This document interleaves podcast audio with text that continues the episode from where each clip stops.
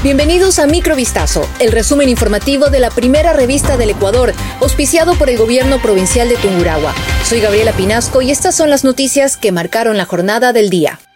Frente a la denuncia del embajador de Estados Unidos en Ecuador, Michael Fitzpatrick, referente a los tentáculos del lavado de dinero dentro de clubes de fútbol y medios digitales, el presidente de la República, Daniel Noboa, se pronunció a su regreso del Consejo de Seguridad de las Naciones Unidas. El mandatario corroboró que el narcotráfico tiene 500 formas creativas de lavar dinero, por lo que enfatizó que el objetivo de su gobierno es reducir esas posibilidades. Para lograrlo, detalló que es fundamental emprender acciones como el fortalecimiento de la Unidad de Análisis Financiero y Económico, la libre extensión de dominio y la ley económica urgente.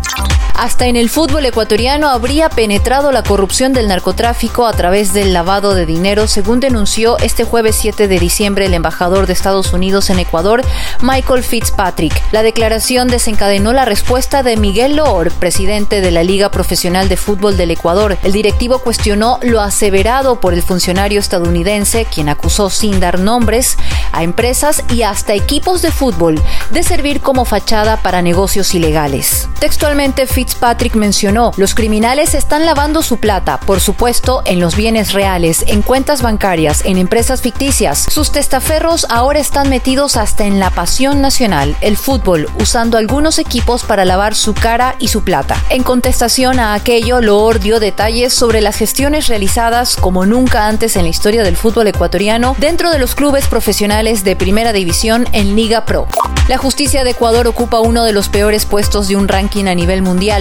Un informe publicado por el World Justice Project reveló que el país está en el puesto 96 de entre 142 analizados durante este 2023. La puntuación general fue obtenida con base en ocho factores: restricciones al poder del gobierno, ausencia de corrupción, gobierno abierto, derechos fundamentales, orden y seguridad, ejecución de la regulación, justicia civil y justicia criminal. Entre los países de la región Colombia ocupa el puesto 94, Perú el 88, Brasil el 83, México el 116 y Venezuela aparece en último lugar en el 142. Ecuador, que ahora se acerca al puesto 100, en 2015 ocupaba el lugar 78.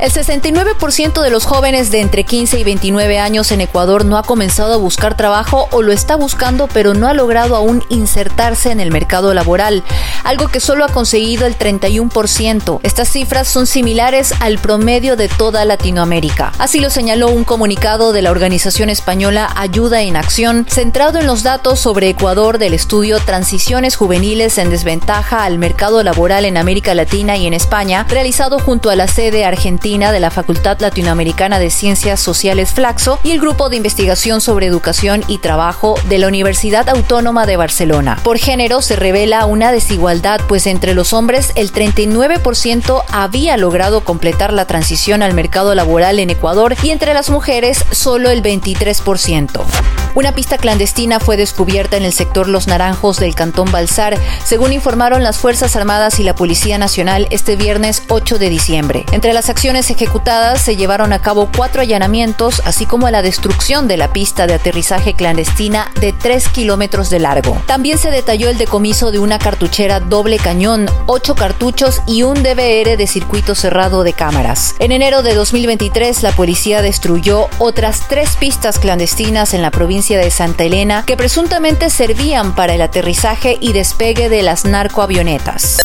Microvistazo fue auspiciado por el gobierno provincial de Tungurahua. Volvemos mañana con más.